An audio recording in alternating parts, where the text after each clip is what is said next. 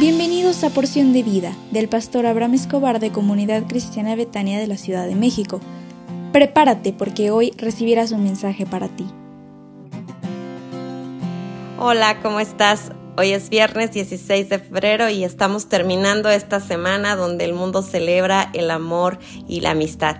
Y pues bueno, terminamos este tema hermoso que es mejores son dos que uno y el tema de hoy en específico es mejores son dos que uno porque ahí el Señor envía bendición y vida eterna. Y yo sé que te sabes este pasaje, el Salmo 133, el 1 y el 3, que dice así, mirad cuán bueno y cuán delicioso es habitar los hermanos juntos en armonía porque allí envía el Señor bendición y vida eterna. Y este hermoso salmo describe la unidad entre el pueblo de Dios y lo describe como algo bueno y delicioso.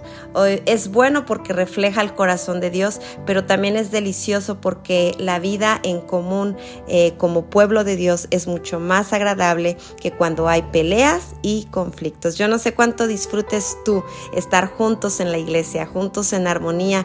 Eh, para mí el domingo es el mejor día de todos porque podemos estar todos juntos en armonía. Y para entender eh, esta frase, juntos en armonía, podemos tomar el ejemplo de la armonía musical.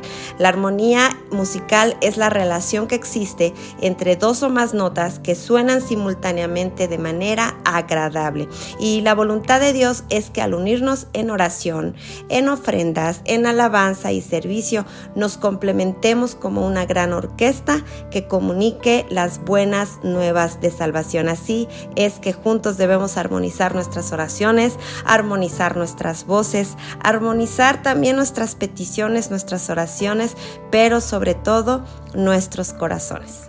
Así que no permitamos que el individualismo absorba nuestra vida y nuestra familia. Meditemos si hay relaciones que hemos roto o alguien ha roto con nosotros y trabajemos para restaurarlas. Hay gente que dice, mientras que yo esté bien con Dios, lo demás no me importa. Pero no es así, porque Dios dijo, ama al Señor de todo tu corazón, pero también a tu prójimo. Así que nuestra amada Betania, hagamos que la palabra hermano sea algo tan real para que tenga influencia en todo aquel que llegue a nuestra iglesia. Juan 17, 21, Jesús dijo, para que sean uno como tú, oh Padre, en mí y yo en ti. Que también ellos sean uno en nosotros para que el mundo crea que tú me enviaste.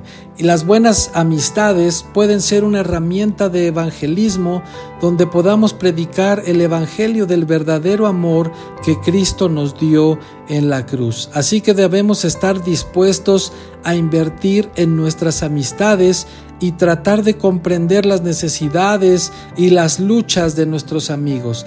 También debemos estar dispuestos a perdonar y buscar el perdón cuando surjan los conflictos, porque esta es la única manera que podemos cumplir el propósito de Dios de amar a nuestros prójimos. Así que a medida que cultivemos estas cualidades en nuestras amistades, veremos los frutos de la bendición y de la vida eterna estando en comunión con nuestros hermanos. Que Dios te bendiga y que Dios te guarde y que este fin de semana sea un fin de semana hermoso. Nos vemos en Betania para seguir celebrando a nuestro Dios este domingo y que tengas alegría y bendición en familia. Te esperamos con amor este próximo domingo. Te amamos.